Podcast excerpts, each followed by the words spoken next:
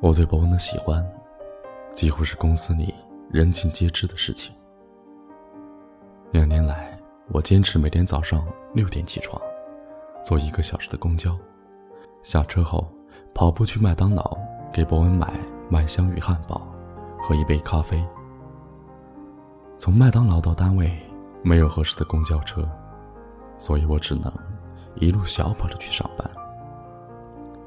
每天到单位时。我都是气喘吁吁，又故作自然地路过博文的座位，悄悄地把还带着体温的早餐放在他的桌上。不等他说谢谢，我已经得意地坐到自己的位置上。精诚所至，金石为开。两个月后，博文请我吃饭，他点了一桌非常丰盛的晚餐。晚宴还未开始，他便一副欲言又止的样子。我看得出来，这很可能是我们之间最后的晚餐。吃饱喝足后，我对博文说：“伤心的话，你现在可以说了。”博文说：“对不起，我有女朋友了。”我依然每天早上六点钟起床，依然每天将汉堡和咖啡捂在胸前，跑步去上班。依然得意的看着博文心安理得的吃着每天不变的早餐。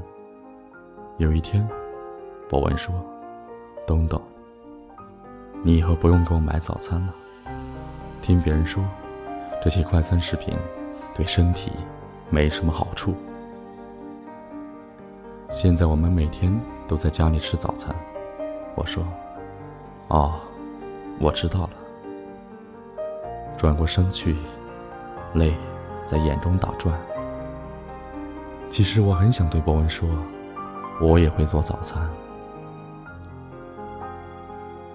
所有人都认为我和博文不会有任何可能，他们开始向我推荐他们认为和我比较匹配的男孩。我从不忤逆同事们的好意，很用心的与一个又一个的陌生男孩约会、吃饭、没话找话，然后不了了之。久而久之，同事们都有些恨铁不成钢的问我：“东东，你到底喜欢什么样的男孩？”这时，我清楚的看到，博文的目光中充满着歉意。就索性的对他说：“千万别同情我，但请允许我不掩饰对你的好感。这应该不算办公室里的爱情骚扰吧？”同事们大笑起来，这些善意的笑声让博文轻松了许多。我终于又可以像从前那样出入博文的生活。我愿意在他忙得焦头烂额的时候。给他冲上一杯咖啡，愿意在午休的时候坐在他的身旁，看他和其他的男同事边打扑克边开玩笑。我愿意每天陪他加班的很晚，然后一起关掉办公室的灯，一起锁上门，就像清晨一同出门工作的夫妻那样。一天，博文犹豫地问我。等等，能请你帮我个忙吗？我都没问他是什么样的忙，便点头答应了。他对我一直若即若离的，一向办事果断的博文，突然变得很不爽快起来。但我还是猜出了他这半句话后面的内容。他想让我做他的假想情敌。事实上，和博文一起，真的是一件非常快乐的事情。虽然我不过是他的临时女友，可他还是很愿意答应我许多合理或者不合理的要求。这常常给我一种错觉，让我不知不觉忘记了自己的角色。我们一起吃饭时。我总是悄悄地点那些他喜欢吃的菜，陶醉的看着他狼吞虎咽。有时他抬头看见了，就会问我：“难道我比这一桌饭菜还吸引你吗？”我毫不犹豫的回答：“那当然。无论你做什么，我都觉得很好奇。跟你说吧，这个世界上不会有谁像我这么在乎你的。”伯文笑了，有些无可奈何。他说。以前没发现，你还这么伶牙俐齿的，真不知道，你未来的老公会被你欺负成什么样。我说，那你就错了。我一旦喜欢一个人，就会死心塌地的对他好，要不，我为什么要喜欢他呢？难道喜欢他，就是为了让他不开心吗？博文听了这句话，不再说话。我知道他想说什么，于是毫不留情的点破他。如果他也像我这样想，就好了。博文不说话了，过了好久才对我说：“我想去找他。”我眯起眼睛，笑嘻嘻的说：“快去吧，为了消失的勇气与爱情，不用管我，我一个人打的回家就可以了。”博文走了，我眯起眼睛，终于没让眼泪在他的面前掉下来。我从博文的眼神里看到了爱的复活，一下子变成了泄了气的皮球，打不起一点精神来。我知道，这一次我真的没有机会了。我不再和博文开一些暧昧的玩笑。做任何事都是一副公事公办的样子，我觉得这样比较好。我会渐渐的习惯，渐渐忘却，渐渐学着去喜欢另外一个人。博文似乎对我的变化很敏感。一天下班后，他给我留了一张纸条：“东东，今天可以陪我加班吗？”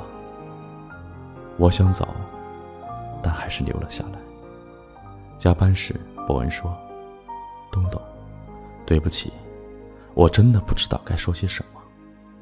我不想失去你这个朋友。”我迎着伯恩的目光，冷静地说：“这不是你的真心话。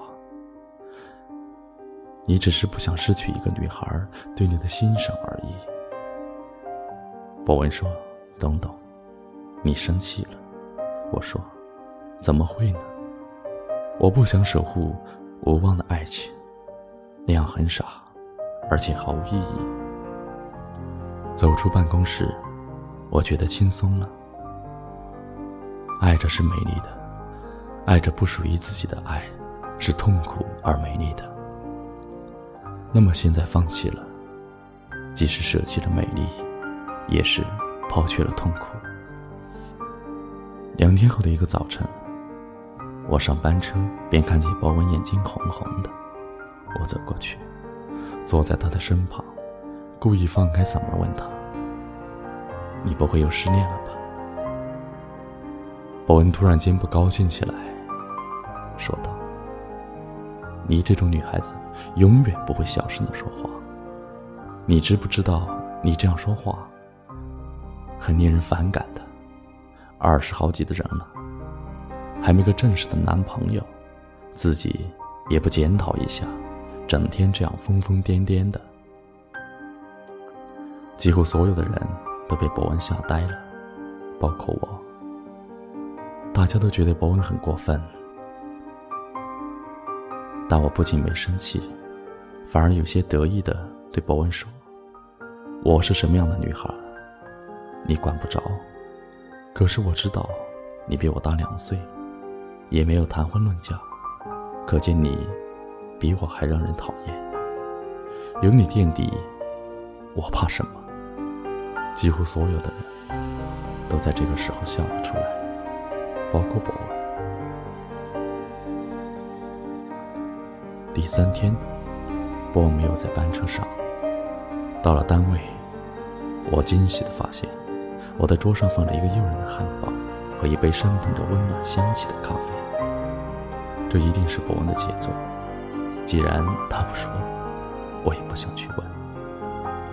索性坐在座位上，安享起美味来。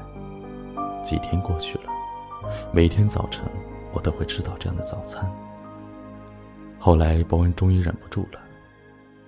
他在我又一次冲进办公室，饿虎扑食般的冲向汉堡和咖啡时，一下子把他们举过头顶，问我：“你这个人怎么这么没良心？吃水也不问问谁是挖井人？”我把眼睛一翻，说：“我为什么要问？一旦问了，知道好人是谁了，好人还会做好事吗？”说完，我夺过汉堡，不由分说的吃了起来。博文却突然温情脉脉的对我说：“东东，原来你以前为我买早餐，并不顺路，而且买完早餐后，你只能走着来上班。”我愣了愣，马上回过神来，大大咧咧的说：“那算什么？谁让我当时觉得，这辈子……”非你不嫁呢？那么现在呢？如果现在我告诉你，我喜欢上你了，而且现在才明白，自己一直都喜欢你，你会接受我吗？伯恩看着我的眼睛，十分认真的问：“这一切来得太突然，突然的让我无法相信。”我迎着伯恩的目光。缓缓地说：“上班时间，不要开这种玩笑。”然后头也不回的把自己关进了卫生间。我知道，只要在伯恩的面前再待上一分钟，我就会笑出声来，哪怕他说的只是一句谎言，我也愿意为了这些谎言而醉。在被他一再拒绝之后。难道他想什么时候回头，我就该在什么时候准备投怀送抱？好不容易翻身做了主人，好歹也该让他尝尝被拒绝、被冷淡的滋味。于是我开始千方百计的找机会出差，死活不接他的电话，不回他一切甜言蜜语的手机短信。三天后，干脆关机，故意玩失踪。让他上天入地一通好找。一周后出差回来，又秘密安排表弟天天冒充最新款男友上班送下班接，在办公室里也当他是透明人，目不斜视，不给他半点私下晋升的机会。终于有一天，伯恩不顾所有的同事瞠目结舌，拽着我一路奔向顶楼的阳台。他说：“东东，不要再回避我了，我受不了了。过去我一直以为自己喜欢的应该是像她那样的女孩，稳重、淑女。可是当我真正走进她的时候，才发现，压抑、空虚，没有生气。我不得不承认，你的坦率已经深深的感染了。”给我个机会好吗？博文激动的说完了，我却沉下脸来，十分严肃的对他说：“你们男人永远这样不负责任。你选择这样的时间，这样的地点，说这样的话，一定是想让我幸福的从楼顶上摔下去吧？”博文一把把我抱在怀里，那个时候，我快乐的。简直要晕了过去。